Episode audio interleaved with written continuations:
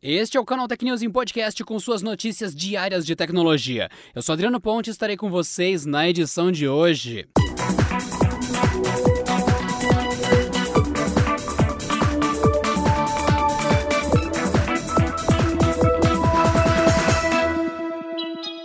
Impedida de usar os serviços proprietários do Google em seus celulares, a Huawei caminha cada vez mais para a adoção do seu próprio sistema operacional, até então chamado de Harmony. Segundo um executivo da fabricante chinesa, parte da estrutura do novo sistema para smartphones já está em uso na personalização MUI. E a integração entre os sistemas pode resultar no lançamento de uma possível MUI 12 sem nenhuma influência do Android. Wang Shenglu, presidente do departamento de software da Huawei, revelou em entrevista que a MUI 11 11 já compartilha parte das estruturas criadas para o sistema caseiro da fabricante. O site MyDrivers chegou a comparar a personalização a uma prévia do Harmony OS. Uma migração com base na MUI poderia facilitar a transição não apenas dos desenvolvedores de apps, como também dos usuários, que não precisariam se adaptar a um sistema totalmente inédito.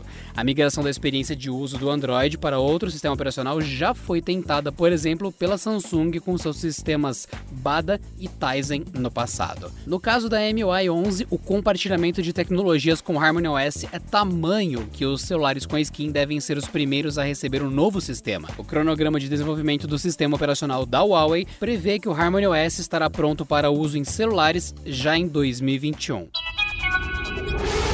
Uma série chamada Sassy Justice estreou no YouTube na última segunda-feira, dia 26, oferecendo vídeos satíricos feitos quase inteiramente a partir de deepfakes. O projeto foi idealizado por Matt Stone e Tree Parker, criadoras da lendária animação South Park, em parceria com o ator Peter Serafinowicz. A primeira parcela chegou à internet apresentando Donald e Ivanka Trump, o conselheiro sênior do presidente, Jared Kushner, o chefe do Facebook, Mark Zuckerberg e Michael Caine. A novidade também foi compartilhada pelo Twitter oficial do South Park. Os vídeos estão sendo bem recebidos pelos fãs da série, além de surpreenderem com a tecnologia deepfake. Para criar esse tipo de conteúdo, é necessário o uso de um software de inteligência artificial para combinar e sobrepor imagens e vídeos existentes de uma pessoa e assim criar uma espécie de montagem em movimento. Ainda não se sabe quais serão as próximas vítimas de Stone e Parker. Até o momento dessa publicação, o canal Sassy Justice já contava com seis vídeos acumulando mais de 180 mil visualizações em um deles. A TIM e a Fiat Chrysler Automobiles anunciaram nesta quarta-feira uma parceria que permitirá carros conectados, não apenas com antena Wi-Fi, mas sim como uma plataforma integrada às funções multimídia do veículo e também com parceiros externos como postos de gasolina, restaurantes e serviços como manutenção e seguro. Os automóveis com os serviços conectados da FCA devem chegar ao grande público a partir de 2021. Os veículos vão conter o eSIM, um chip virtual para acesso ao Wi-Fi nativo a bordo que usará a cobertura 4 4G da TIM, bem como a sua estrutura de internet das coisas. A conectividade permitirá a comunicação ativa e em tempo real do carro com o usuário, com a FCA e a rede de concessionárias da marca. Entre os conteúdos disponíveis estarão uma série de serviços, desde entretenimento e segurança até aplicativos que interagem com o carro. Será possível, por exemplo, dar a partida remotamente no veículo e acionar o ar-condicionado. Também será possível realizar a identificação remota de eventuais falhas do veículo. O carro poderá ainda funcionar como uma carteira digital para pagamentos de serviços, realização de depósitos bancários e outras operações. Ainda sobre carros, a Ford anunciou uma parceria com a Bedrock e a Bosch que resultou na criação de um sistema que vai fazer com que seu automóvel procure uma vaga e o estacione sozinho ou quase isso. De acordo com a montadora, que acabou de lançar a quarta geração de seu pacote autônomo, este sistema está interligado a um conjunto de direção automático e a infraestrutura de garagens específicas e um aplicativo de celular.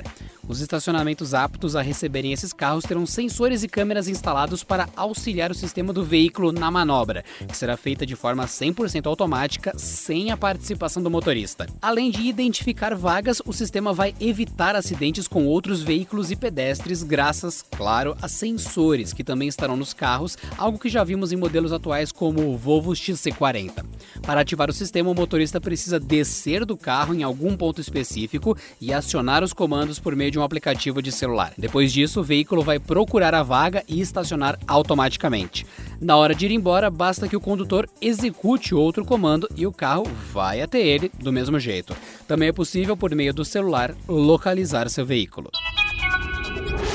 O site da campanha para a reeleição do presidente americano Donald Trump foi invadido e desfigurado na noite da última terça-feira. A página com informações e propostas do político foi substituída por uma única imagem. Nela, os hackers afirmaram ter conseguido acesso não apenas ao domínio, mas também a informações sensíveis e confidenciais sobre o governo dos Estados Unidos. Na declaração, os responsáveis afirmam terem comprometido múltiplos dispositivos ligados ao presidente e que seria a hora de o mundo saber a verdade.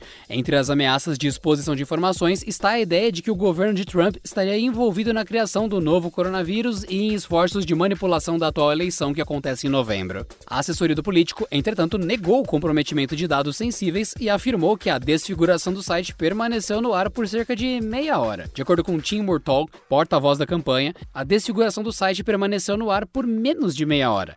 Agora, os representantes do presidente americano trabalham ao lado do FBI, que estão investigando o caso como parte de uma força-tarefa voltada a evitar manipulações políticas. E por hoje é só, pessoal. Nos vemos na próxima quinta-feira em mais uma edição do Canal Tech News Podcast. Bom descanso e até lá. Este episódio contou com o roteiro de Rui Maciel, edição de Samuel Oliveira e editoria-chefe de Camila Rinaldi.